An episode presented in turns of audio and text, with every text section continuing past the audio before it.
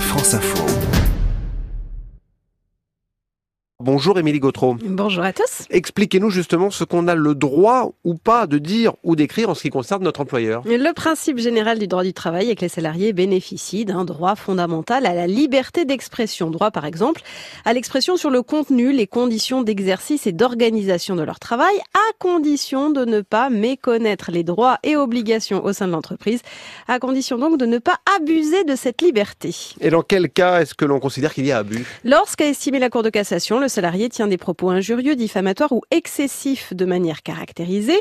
Le Code du travail précise par ailleurs que nul ne peut apporter aux droits des personnes et aux libertés individuelles et collectives de restrictions qui ne seraient pas justifiées par la nature de la tâche à accomplir ni proportionnées au but recherché. En clair, et comme souvent en droit, le contexte joue et la justice est parfois appelée à déterminer si la nature de la tâche occupée justifiait la sanction avec des décisions qui peuvent faire jurisprudence, peuvent être prises en compte les contrats signés, les clauses particulières, le contexte dans lequel les propos ont été tenus, la fonction occupée par le salarié et ce qu'elle implique, ainsi que les destinataires des propos tenus, le caractère public ou non, par exemple, de propos sur un employeur. Avec parfois des cas litigieux lorsque des propos sont tenus, notamment sur les réseaux sociaux. Qui peuvent parfois légitimement relever du secret de la correspondance, donc de la vie privée, lorsqu'ils sont bel et bien privés. Mais où est la frontière? Sur Twitter, sur Facebook Un point qui a eu tendance à diviser les juges est par exemple de savoir si un mur Facebook est présumé public ou présumé privé.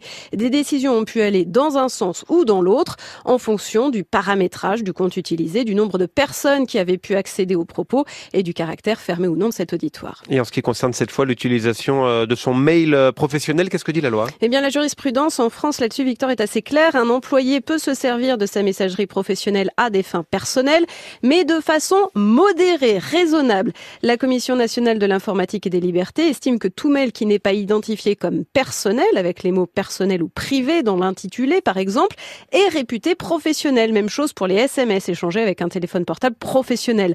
De façon générale, le respect de la vie privée a tendance à primer, à condition de ne pas outrepasser les limites fixées par la loi. Des propos antisémites envoyés à titre privé d'une messagerie professionnelle ont par exemple pu donner lieu à un licenciement pour faute grave, d'autant, avait mis en avant la justice, que la messagerie avait été utilisée dans des conditions permettant d'identifier l'employeur. Merci beaucoup, Émilie Gautreau. Expliquez-nous tous les jours dans le 12-14.